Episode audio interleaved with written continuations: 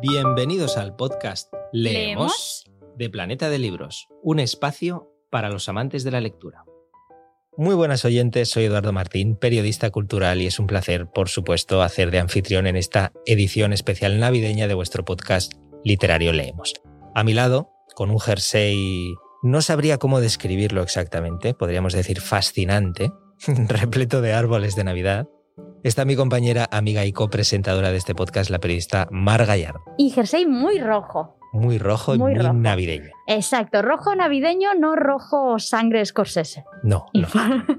Rojo. rojo navideño. Sí, yo creo que todo el mundo, cuando dice rojo navideño, ya Sí, sí. adornos en el árbol y tal. Para que todo. Sí, exacto. Tengo de hecho una foto con este, con este jersey que tengo preparada para sacar eh, el día de Navidad allí, con un árbol hecho de libros, todos, con mi jersey, leyendo. Vamos, la tacita de té al lado, super british. La verdad es que los, esto de los jerseys navideños Es un mundo, ¿eh? me gusta. No Es tengo, ¿eh? En el próximo podcast especial jersey navideños. No, queremos hablar de libros. Hemos venido a hablar de libros. Y de aquí este especial podcast navideño que traemos aquí en, en el podcast Leemos con muchos libros de temática navideña porque, Edu, no sé si estás enterado, estas fechas están muy ligadas con la literatura. Creo que nuestros oyentes lo tienen muy claro porque tras nuestros dos programas anteriores en los que hemos hablado de cómo acertar seguro con un libro para pedirlo en la Carta de los Reyes Magos y cómo sobrevivir a un amigo invisible, que siempre nos pone en un compromiso, en esta nueva edición nos acercamos de manera más genérica y digamos filológica a la relación entre literatura y Navidad. tenemos por delante un programa en el que vamos a abordar tradiciones, historia y todo esto, evidentemente, con proyección literaria. La Navidad es una fecha señalada en el calendario de muchos lugares del globo. Además, en este hemisferio, en el hemisferio norte, lo relacionamos siempre con el frío, con la nieve, lecturas junto a la chimenea. Sin embargo, no podemos olvidarnos de el hemisferio sur, que precisamente lo asocian al momento veraniego, a la playa, a la piscina. En cualquier caso, haga, haya nieve o sol, me parecen los dos momentos y estaciones perfectas para, para la Navidad. Efectivamente, y de hecho, lo cierto es que regalar libros también es algo intrínseco dentro de la Navidad. Haga calor, haga frío, nieve o, lo que sea. Eh, y es como algo que sale natural, yo creo. Y en todo salón familiar, y esto es lo que más me gusta, Edu, es maravilloso cuando te paras a pensar esto, porque en todo salón familiar, el Día de Reyes, o tras la visita a Papá Noel, o quien sea que, que venga en Navidad, habrá al menos un paquete envuelto que es un libro. Es que es tal cual, es verdad. Estadísticamente esto es así, comprobadlo en vuestras Exacto. casas. Es, es maravilloso esto. Y de hecho, sobre regalar libros, que ya os hablamos en el, en el programa anterior, podéis recuperarlo si queréis. Y me gustaría decir que es que además son, son muchas y son muy variadas las tradiciones eh, relacionadas con la Navidad, desde lecturas en familia. Esto me hace pensar en, me acuerdo hace como un par de años, hicimos como un calendario de Adviento y le pedíamos a distintos autores que nos contaran anécdotas sobre ellos y, y la Navidad y los libros. Y me acuerdo especialmente una que me encantó, que fue de, de Héctor Sánchez, el autor de Mi dieta no cojea, Ujú. que nos habló con tal pasión de cuando leía cada Navidad con su madre y que de allí también le venía su amor por la literatura. No recuerdo, sí intentaba acordarme, ¿eh? pero no recuerdo qué libros nos, nos dijo, porque nos dijo un par de Una títulos. Eh, y, y me acuerdo que me encantó, te lo juro, esa anécdota que contó él. Entonces hay, hay como muchas tradiciones, ¿no? Esas lecturas en familia, esas historias ambientadas en realidad en esas fechas, películas de tarde. Navideñas. Eh, navideñas. los O dulces. también, exacto, los dulces. Aunque tengo que decirte, Edu, que aquí no te puedo acompañar porque odio los dulces. Odio, además. O sea, no has usado, odio. has usado la palabra, o- el verbo odiar. He jugado la carta del odio. Sí, tengo que decírtelo. ¿Odias los dulces? Aquí con mi jersey navideño. He jugado la carta ¿Pero del odias odio. los dulces navideños o los dulces? Los dulces en general. Esto es durísimas declaraciones, ¿eh? Sí. Bueno, bueno. Mañana titulares. Mañana todas las rotativas. Bueno, debo decirte que eh, más allá de dulces es una fiesta con un impacto sí. real en nuestras vidas, aunque ojo porque esto no siempre fue así. Ah, no. De hecho, no sé si lo sabías, pero durante el reinado de Oliver Cromwell en el siglo XVII, la Navidad fue prohibida en Inglaterra por ley durante 17 años. ¿17 años? Y espera porque hay más, hay más datos que te van a volar la cabeza. Estuvo prohibida en Inglaterra y todos sus territorios de, ultramar durante 17 años, como decíamos, en el siglo XVII. El 25 de diciembre las tiendas estaban obligadas a permanecer abiertas, estaba prohibido beber en la calle, las comilonas, supongo que también los dulces, y el baile. Todos estos dulces, tartaletas de frutas típicas de Navidad británica, fueron incautadas. Incluso decorar las casas también estaba fuera de la ley. Podías ir a la cárcel por colgar ahí un, yo qué sé. Poca broma, porque es algo un poco que se repite en muchos regímenes, la prohibición de determinadas fiestas. Mm. Fíjate aquí en España, pues carnaval, por ejemplo. Con el carnaval, por ejemplo.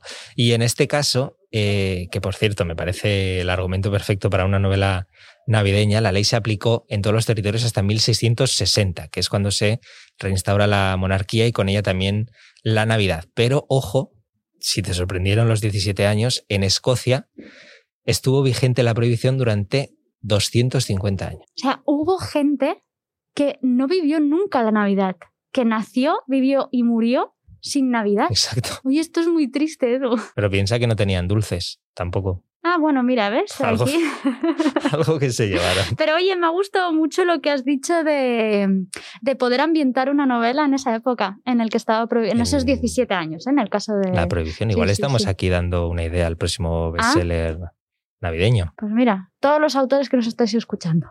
Apunten. Ahora bien, si ahora vinculamos a Oliver Cromwell con esa prohibición navideña, hay otro inglés ilustre al que casi yo creo que le debemos la imagen que todos tenemos de la Navidad. Pues sí, yo creo que lo sabemos casi todos, pero venga, una pista.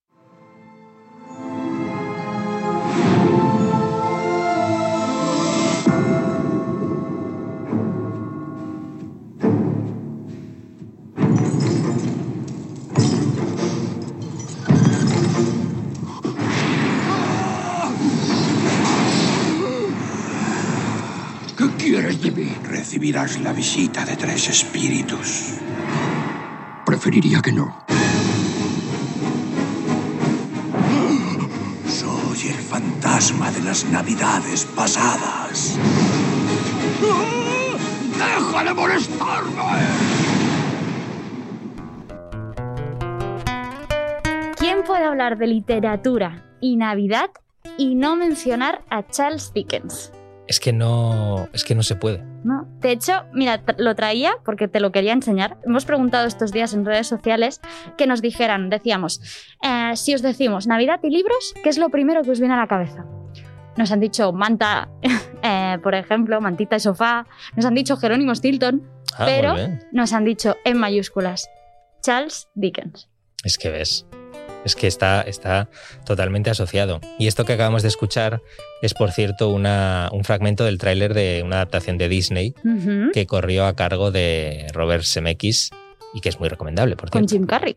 Con Jim Carrey. Con Jim Carrey. Apuntada, apuntada. Pues hoy escucha esta identificación de Dickens, ¿no? del siglo XIX, eh, con la Navidad, es tal que de hecho es que en alguna ocasión se ha llegado a decir Dickens inventó la Navidad, tal y como la imaginamos hoy. E incluso que Dickens es la Navidad. Suena exageración, pero la verdad es que no lo es tanto y para entender esta afirmación lo mejor es leer a este autor inmortal, por ejemplo, con esa edición de Austral Singular, Canción de Navidad y otros cuentos. Exactamente, un volumen que reúne las mejores historias navideñas que nos dejó este gran autor. La mayoría son relatos, podríamos decir, puramente dickensianos. Perfectamente identificables. Exacto. ¿Qué, qué, pensamos con eso dickensiano? Pues cementerios lúgubres, colegios pobres, la vida en Londres victoriano, eh, y bueno, algunas sorprendentes aventuras, ¿no? En, mares atestados de piratas. Además, está, está es interesante. Pero bueno, junto a ellos, la verdad es que reproducimos algunos relatos más íntimos y personales, también meditaciones y reflexiones sentimentales sobre esta época, sobre la Navidad, y lo que realmente significaba para, este gran narrador inglés del siglo XIX.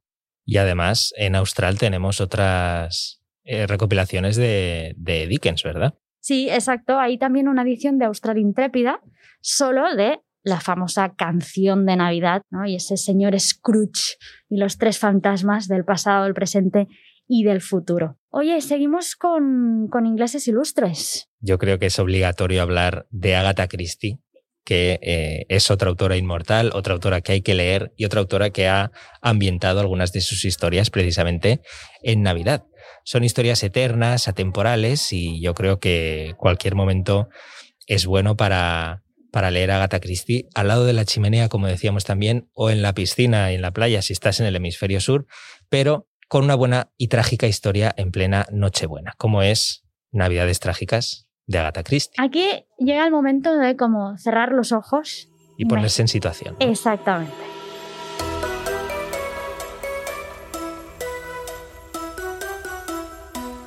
Es Nochebuena y la reunión familiar de los Lee se ve interrumpida por un estruendo seguido de un grito que proviene del piso de arriba. En una de las habitaciones, el cuerpo del despótico patriarca Simeón Lee descansa sobre un charco de sangre, con un corte en la garganta. Empiezo a entender por qué lo de Navidad es trágica. Cuando llega Poirot, el gran Hercule Poirot, Fuego. Fuego, eh, se encuentra con una atmósfera de desconfianza, vamos, y sospechas mutuas. Es decir, todo el mundo sospecha de todo el mundo. Parece que todo el mundo en realidad es que tenía razones para odiar al anciano, como acostumbra pasar en todas las novelas de Me Agatha Christie. Recuerda a una película reciente que es un homenaje más que directo a las historias de Agatha Christie. Si la has visto, yo creo que sabes de cuál estoy hablando. Me encanta además porque hay un audiolibro maravilloso Mm, para ponernos aún más en situación en la web de, de Planeta de Libros y os hemos traído aquí un fragmentito. Stephen se levantó el cuello del abrigo mientras avanzaba apresuradamente por el andén. Una tenue niebla llenaba la estación. Enormes locomotoras resoplaban lanzando al aire nubes de vapor. Todo estaba sucio y lleno de humo. Stephen pensó con repugnancia. ¡Qué país más asqueroso! ¡Qué ciudad más sucia! Se había desvanecido su primera impresión de las tiendas de Londres, de sus restaurantes, sus bien vestidas y atractivas mujeres. Ahora lo veía como una reluciente aguamarina engarzada en un anillo de plomo.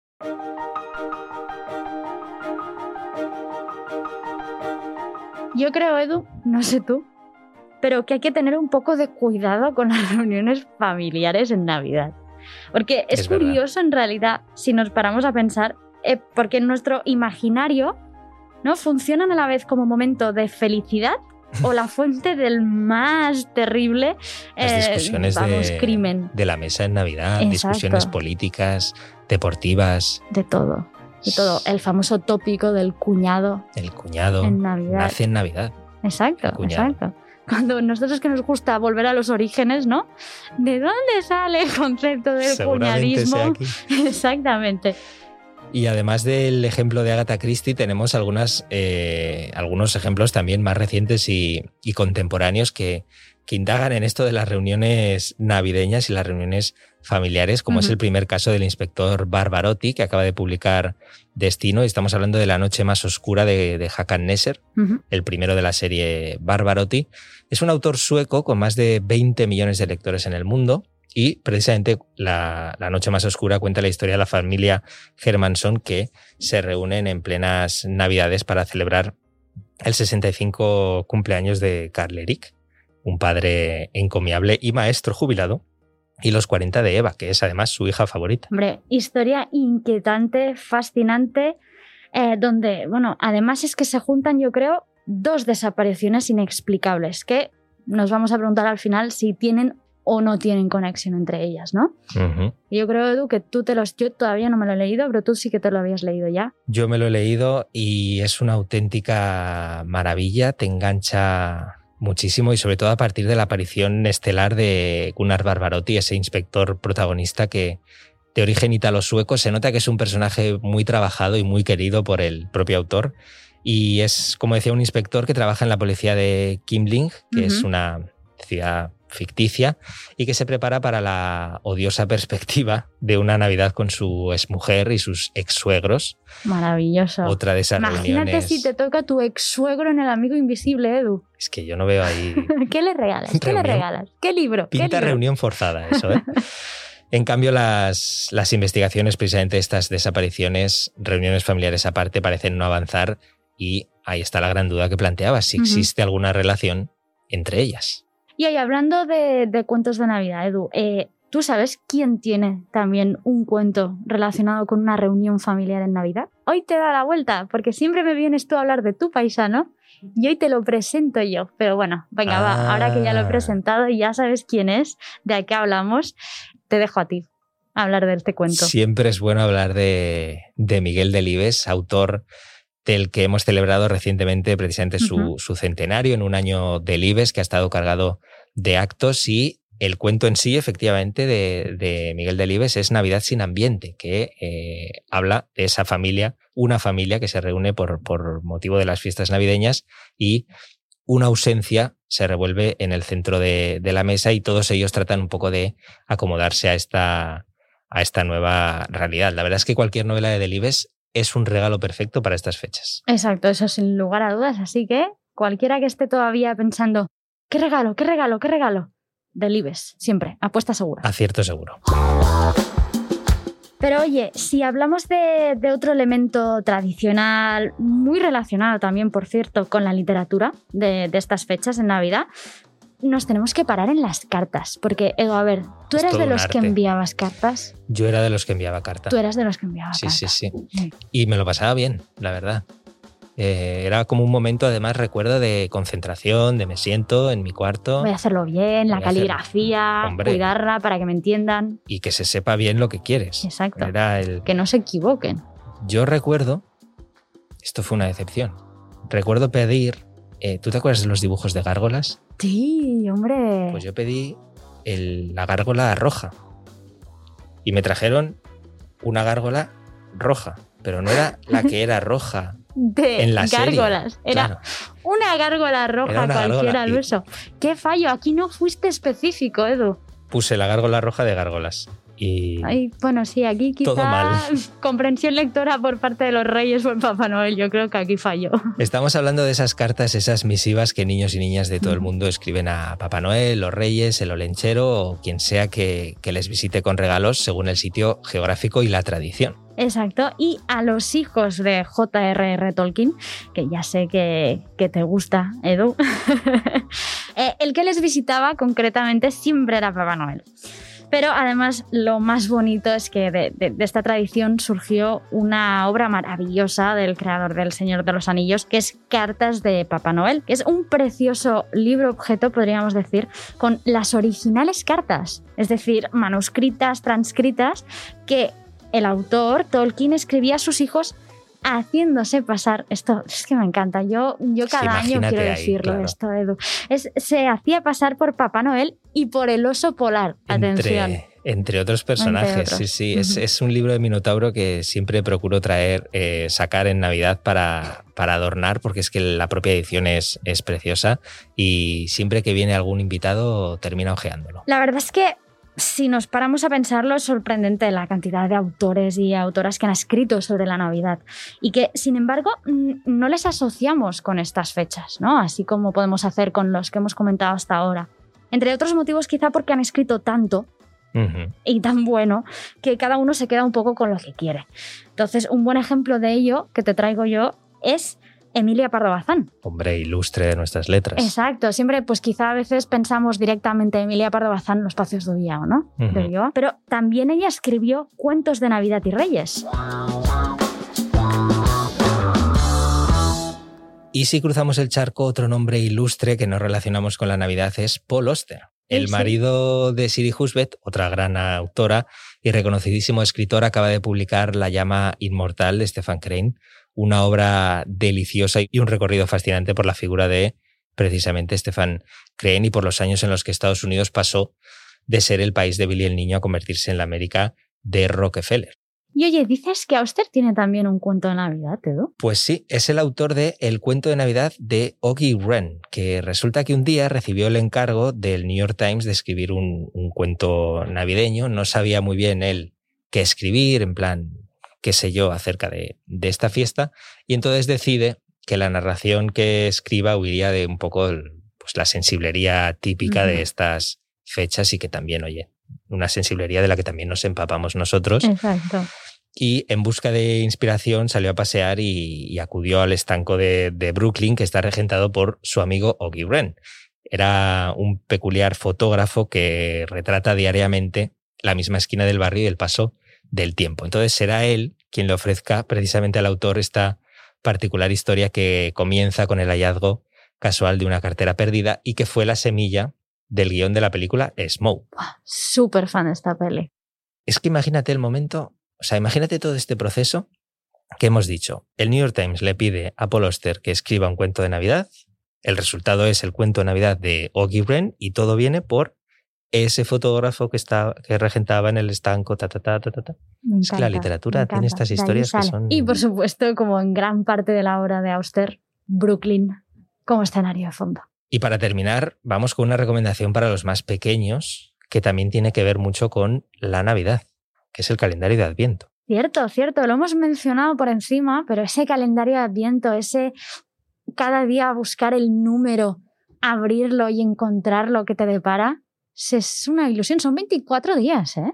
24 días de sorpresas. Exacto, y de una ilusión para cada día. Yo es que a mí esto de pensar que te vas a encontrar al día siguiente siempre me encanta y me, da energía. Sobre todo cuando es chocolate. Exacto. Uy, allí me ah, has pillado, ¿eh? Iba a decirte yo exactamente, no, no, allí no, allí no. Bueno, en el calendario de Adviento de Mar Gallardo no hay chocolate. Exacto, precisamente he regalado yo este año un calendario de Adviento que no tiene dulces. Porque ya sé cuál tienes tú. Tengo uno de los mejores. Por supuestísimo, porque además es que es el, es el calendario de Adviento que publica cada año Disney. Sí, sí, Disney, Disney. Pero es que además hace como una cuenta atrás en 24 libros. es que eso me parece mejor que el chocolate, ¿eh? 24 cuentos con las mejores historias de Disney, desde las clásicas hasta las más modernas en realidad. Y entonces puedes irlos leyendo cada día hasta que llega Nochebuena porque recordemos, esto, esta cuenta atrás, digamos, está en, los, en el origen del calendario de Adviento que se remonta al siglo XIX en la Alemania protestante, cuando los niños encendían una vela por cada día del periodo de Adviento,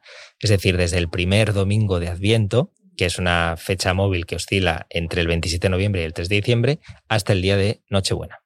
Maravilloso. Este año, por cierto, este primer domingo de Adviento ha sido el 28. Yo creo que es una manera preciosa de animar el gusto por la lectura, este calendario de Adviento de, Disney y con el que cerramos este repaso literario de las mejores tradiciones navideñas. Donde no vamos a olvidarnos el mejor regalo que podéis hacer estas navidades, que es...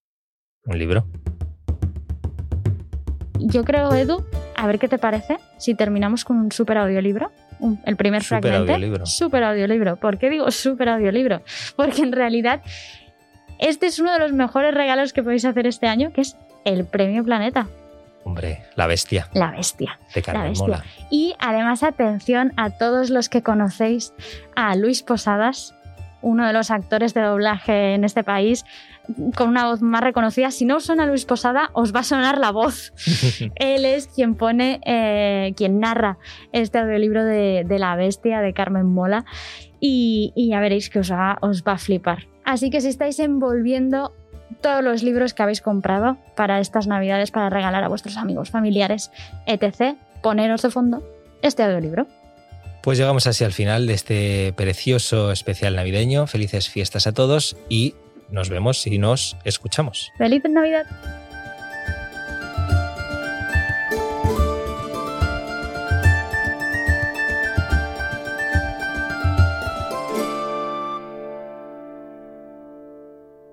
Madrid, 23 de junio de 1834. Bajo el aguacero, que ha transformado el suelo arcilloso en un fangal, un perro famélico juega con la cabeza de una niña. La lluvia cae inclemente sobre las casucas, las barracas y los tejares miserables que parecen a punto de derrumbarse con cada ráfaga de viento. El cerrillo del rastro, no lejos del matadero de Madrid, se inunda siempre que llueve. Para llegar a este barrio pobre y olvidado, hay que bajar una rampa abrupta y salvar continuas cortaduras de terreno que forman barrancos aquí y allá. El agua golpea con fuerza en los tejados de hojalata, de paja, de ramas, penetra en las viviendas, crea charcos en la arena y cascadas en los taludes. No es extraño que nadie repare en el perro, en el gruñido juguetón con el que zarandea la cabeza que mantiene sujeta con los colmillos clavados en la mejilla.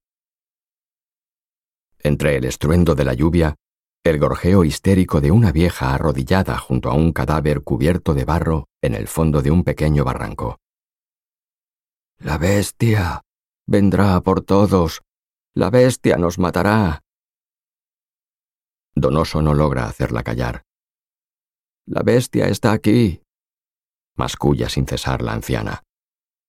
Él ha bajado despacio por el desnivel del terreno y ahora tiene a sus pies los restos de un cuerpo que evocan los despojos de un carnicero. Un torso con un brazo descoyuntado, pero aún unido a él por un hilo de músculos y carne desgarrada. La pierna derecha no parece haber sufrido daño. Donde debería estar la izquierda, hay un muñón, un agujero que deja a la vista la blancura del hueso de la pelvis. Las partes que faltan las han arrancado de manera violenta. No hay ningún corte limpio. Ni siquiera en el cuello, donde entre el amasijo de carne se adivinan las cervicales partidas. Solo los incipientes pechos permiten imaginar que se trata de una niña de no más de doce o trece años. La lluvia ha lavado los restos y apenas hay sangre. Se podría pensar que es una muñeca rota y abandonada, manchada de barro. La bestia está aquí, la anciana se repite como una rueca que gira sin cesar. Donoso la separa del cadáver con un empujón. ¿Por qué no se va a su covacha y deja de alarmar a la gente? Le duele la cabeza. La tormenta sigue retumbando contra la chapa de los tejados y siente que la humedad se le ha filtrado en el cerebro. Le gustaría estar muy lejos de allí. Nadie quiere estar en el cerrillo del rastro más tiempo del necesario. Solo los más pobres, los desarrapados, los que no tienen ningún otro lugar en el mundo. Los que han levantado las barracas de ese poblado con sus propias manos, con el orgullo y la desesperación del que carece de un techo. Hoy, esta noche, será la noche de San Juan. Otros años los vecinos, llegados de todas partes de España y fieles a las costumbres de sus pueblos, habrían encendido hogueras y saltado o bailado alrededor del fuego. No es lo habitual en Madrid. Aquí se celebra San Antonio de la Florida unos días antes, con la verbena y la tradición de los alfileres de las modistillas. Pero hoy, la lluvia impide cualquier fiesta. La lluvia y las medidas sanitarias que prohíben las reuniones tumultuosas. Este maldito año de 1834 todo parece salir mal. El cólera, la guerra de los carlistas, la noche de San Juan y la bestia también la bestia. Donoso Gual fue celador real, pero perdió un ojo en un duelo por amor y le dieron de baja. Ahora ha sido reclutado como refuerzo policial mientras dure el cólera para vigilar las puertas de la ciudad y ayudar en lo que haga falta. Viste el uniforme del cuerpo, casaca roja corta con cuello, pantalón azul con barras encarnadas, charreteras de algodón blanco que, con la lluvia, Parecen dos mofetas empapadas y chorreantes. Debería llevar carabina, dos pistolas de arzón y sable curvado, pero las armas las tuvo que devolver cuando le dieron la baja y no se las repusieron al reclutarle como refuerzo. Si los vecinos se le echaran encima, no sabría cómo defenderse. Lo mejor es mantenerlos a raya haciéndoles creer que es más fuerte, que tiene más poder y más arrestos que ellos.